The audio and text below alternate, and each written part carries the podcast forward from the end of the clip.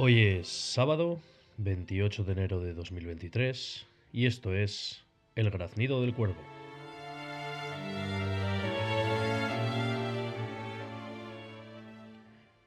Recordaros a todos que podéis escuchar el programa a través de las plataformas de iVoox, Spotify y Apple Podcast y que podéis plantear temas o dejar vuestros comentarios tanto a través de estas plataformas como a través de la cuenta de Instagram de un cuervo ilustre.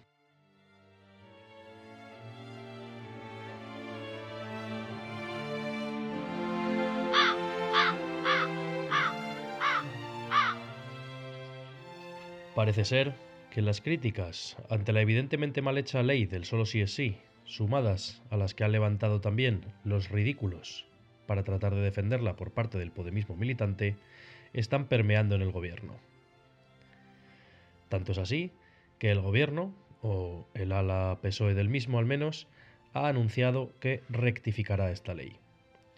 Y es que no es para menos, porque por su absoluta incompetencia, como ya sabéis casi todos, ya son cerca de 300 los violadores y agresores sexuales que se han visto beneficiados.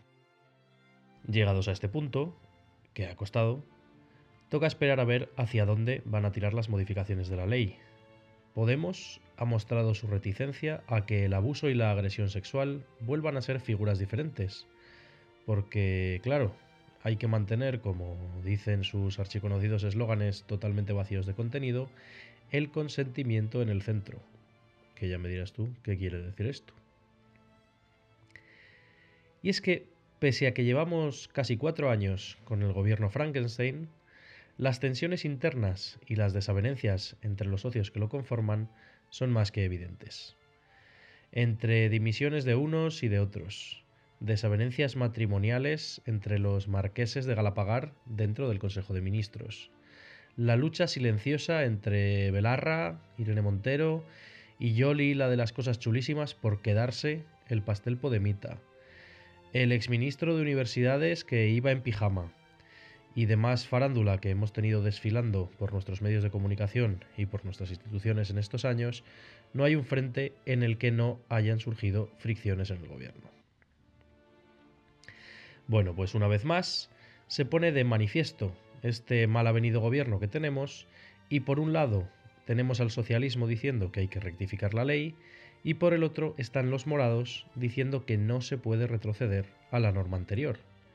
Y bueno, les hemos tenido durante estos últimos meses en los que ha estado la ley en vigor defendiéndola a capa y espada diciendo que los jueces eran machistas, que los policías eran machistas, que los medios eran machistas y que cualquiera que no aplicase la ley como a ellos les convenía era un esbirro del patriarcado.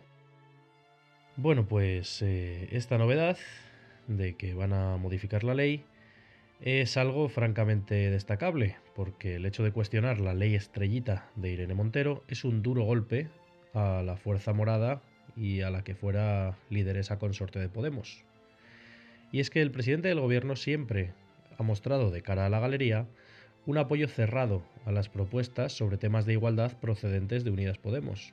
Y para muestra, la postura que mantuvo respecto a la ley trans, otra de las joyas del surrealismo que nos ha dejado este gobierno.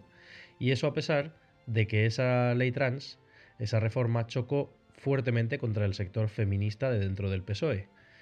No sé si lo recordáis, pero Sánchez en ningún momento planteó dar la razón al sector de su partido que se oponía en bloque a la ley y lo más que les permitió a las feministas de su partido fue presentar algunas enmiendas a la misma.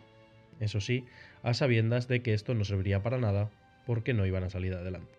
Bueno, pues algo parecido ha pasado con la ley del solo sí es sí. Desde el PSOE, y especialmente desde las sedes autonómicas, llevan desde noviembre pidiendo a Sánchez que meta mano para modificar la ley. Y es comprensible. Nos encontramos en un año electoral, el 28 de mayo de este año, si no me falla la memoria, tendremos elecciones municipales y autonómicas y suficiente mal lo han hecho ya desde el PSOE como para lastrarse con los errores cometidos por otro, y más si los errores son del calibre de la ley que hoy nos ocupa. El plan de Sánchez, eh, entre las presiones de sus varones por un lado y el podemismo de dentro del gobierno por el otro, ha sido pues esperar esperar a que el Supremo unificase la doctrina en cuanto a la aplicación de la ley, en el sentido que a ellos les interesaba. Pero claro, esto no ha sucedido.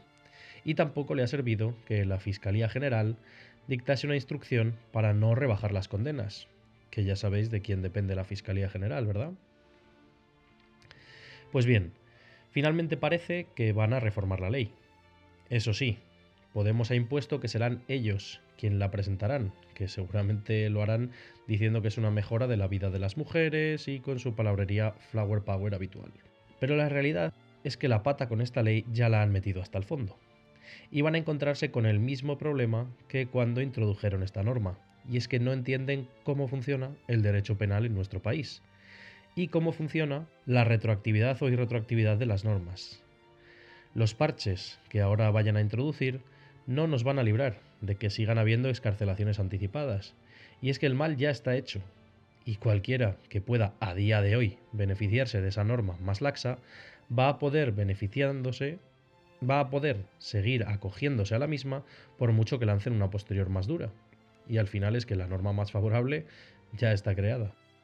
Pero los efectos de la chapuza de la ley no terminan aquí. Los efectos no deseados del solo si es sí no se limitan solo a las reducciones de condenas que todos conocemos y que hemos visto en medios día sí día también. La norma aún puede dar un giro de guion y costarles, y costarnos a todos, bien de dinerito público en forma de indemnizaciones. En el texto queda destipificado, vamos, queda eliminado como delito, la corrupción de menores, el que hasta esta ley era el delito de abuso sexual a menores entre 16 y 18 años en los casos en los que no mediaba violencia.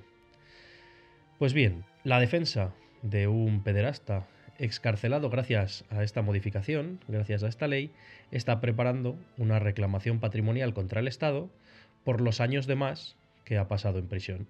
Su condena fue reducida desde los seis años y nueve meses que le correspondían antes de la modificación de la ley del solo sí es sí, a tan solo un año y tres meses, que ya había cumplido de sobra en prisión. Entonces, por los años de más que ha pasado entre rejas, va a pedir una indemnización al Estado. Y es que, por culpa de la ineptitud total de nuestros gobernantes, más preocupados por sus luchas internas, por su búsqueda de titulares y por lo calentitos que tienen los sillones, vamos no solo a tener más violadores en las calles, sino que además alguno de ellos se va a llevar una suculenta indemnización. Hasta aquí el programa de hoy. Gracias por escucharme. Espero que os haya gustado y nos vemos en el siguiente programa.